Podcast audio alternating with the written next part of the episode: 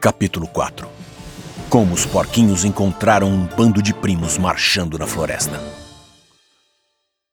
Em nosso último episódio, vimos que os monstros que cercavam nossos heróis eram de fato um bando de macacos cabeludos, e que a floresta assustadora era muito maneira. Pena que o baldo foi expulso por soltar puns terríveis.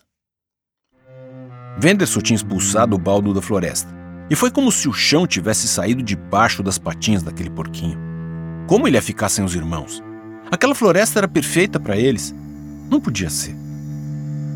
Como assim? O é, que, que eu fiz?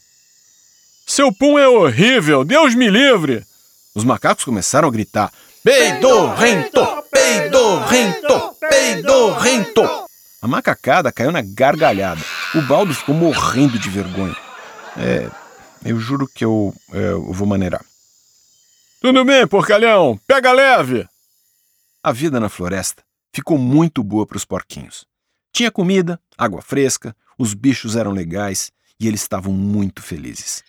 Bel, Baldo e Tel passavam os dias passeando pela floresta, descobrindo comidas novas, tomando banhos de riacho, enfim, curtindo.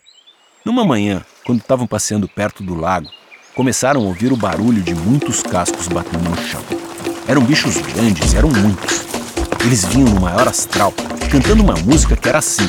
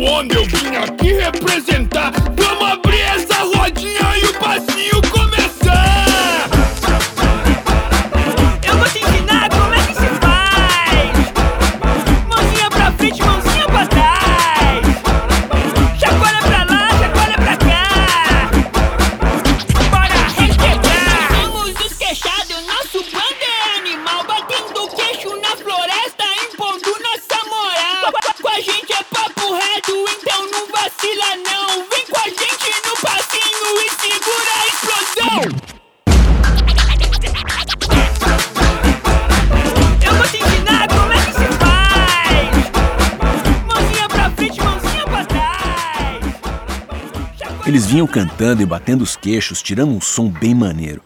Quando chegaram mais perto, os meninos ficaram muito surpresos, porque aqueles bichos eram muito parecidos com eles.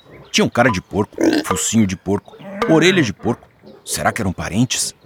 O problema é que eles eram muitos, muitos mesmo.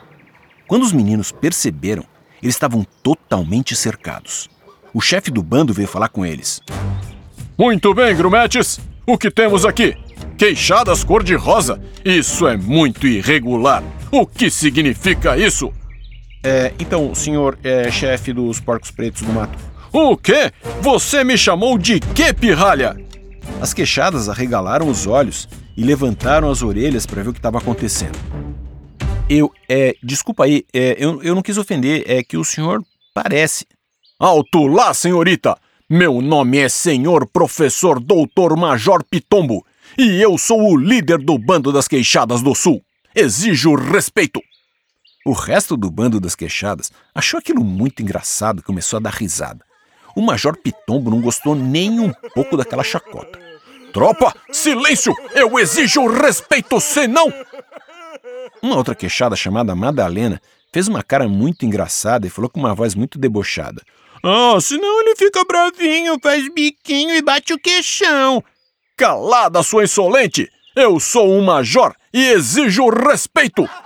Aí que o bando todo riu mais ainda. E a Madalena disse: Ah, tudo bem, queridão. A gente ama você mesmo assim. Pode ser o que você quiser. A gente só quer se divertir um pouco, não é, crianças? E vocês, coisas rosinhas? O que vocês são, hein? A gente é porco, é, disse o Theo. E todos disseram ao mesmo tempo: Porco? E a Madalena disse: ah, muito bem, primos de nariz de tomada. Como vocês se chamam? Eu sou Baldo. Eu sou Tel. E eu sou a Major Bel, chefe dessa porcada. A Bel falou isso com uma cara tão metida que até o Major deu risada. Muito prazer, crianças. A gente se vê por aí. Madalena disse isso e eles já saíram em disparada. A vida na mata era perfeita para os porquinhos. Eles ficaram amigos das queixadas e eles brincavam juntos quase todos os dias. Baldo ficou muito amigo de uma garota queixada chamada Berenice. Eles andavam sempre juntos, descobrindo coisas pela floresta. Ele trazia frutas para ela, ela morria de rir das piadas dele. À noite, eles sempre dormiam bem juntinhos para ficar quentinhos. É claro que logo, logo, os fofoqueiros da mata começaram a inventar que o Baldo e a Berenice estavam namorando. Não, eles não estavam. Mas o Baldo estava bem apaixonado por ela. E para falar a verdade, ela também estava apaixonada por ele. Mas nenhum dos dois tinha coragem de falar. Eles ficavam com muita vergonha cada vez que alguém falava nisso. O baldo, que já era cor de rosa, ficava roxo de vergonha. E é claro que os macacos não davam sossego para eles. Olha só o novo casal romântico da floresta! Berenice Nariz de Tomada e Baldo Pum da Morte! Baldo e Berenice odiavam aquilo. E até tentaram não andar tanto juntos para ver se a falação parava. Mas eles não conseguiam. Eles morriam de saudade e logo corriam para se encontrar. Um dia, eles estavam passeando com o bando das queixadas quando encontraram com o bando dos macacos. Baldo logo pressentiu a gozação e se escondeu atrás de uma moita. Claro que o Venderson viu, mas fez de conta que não viu e foi falar com a Berenice. E aí, garota, como é que anda a vida? Tudo beleza? Conta uma coisa pro tio Venderson.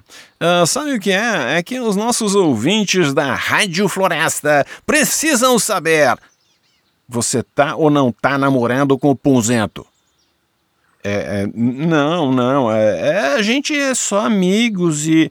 Fala sério, garota. Olha para esses olhos de macaco e me diz que você não tá apaixonada pelo baldo. Berenice ficou morrendo de vergonha, mas ela não conseguiu dizer que não. O Major Pitombo, que estava de butuca na conversa, resolveu meter o bedelho. Que história é essa de namoro? Esses jovens são de espécies diferentes. Eu não permito esta conversa de namoro na minha floresta. Isso é um escândalo. A Madalena, que estava por ali, também quis meter a colher. Quer saber? É um escândalo mesmo, Pitombo. Essa floresta não é sua, a Berenice não é sua filha e você é um caretão atrasado repressor. Deixa os meninos serem felizes. Aí ela olhou para Berenice e continuou.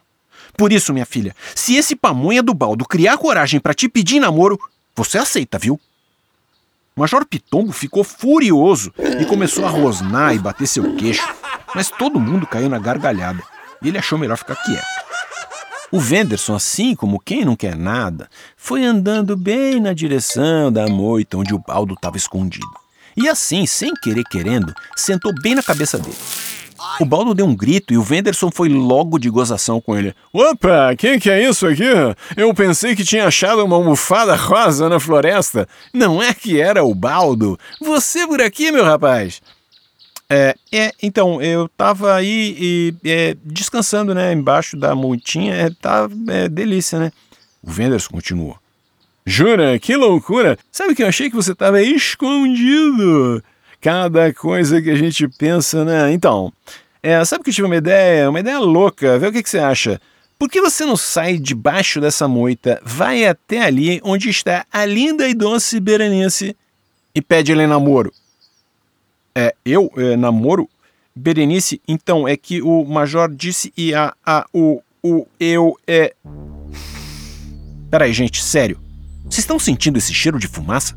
Todo mundo achou que ele estava desconversando, mas não, era fumaça mesmo. Um cheiro forte que apareceu do nada e estava em todo lugar. Em um minuto, todos os bichos da floresta estavam tossindo e com os olhos ardendo. É, crianças, nossos amigos não têm sorte. Bem agora que tudo ia tão bem, um incêndio na floresta? Será que eles vão virar leitões assados? Não perca o próximo escaldante episódio de Três Irmãos em Perigo num mundo cruel.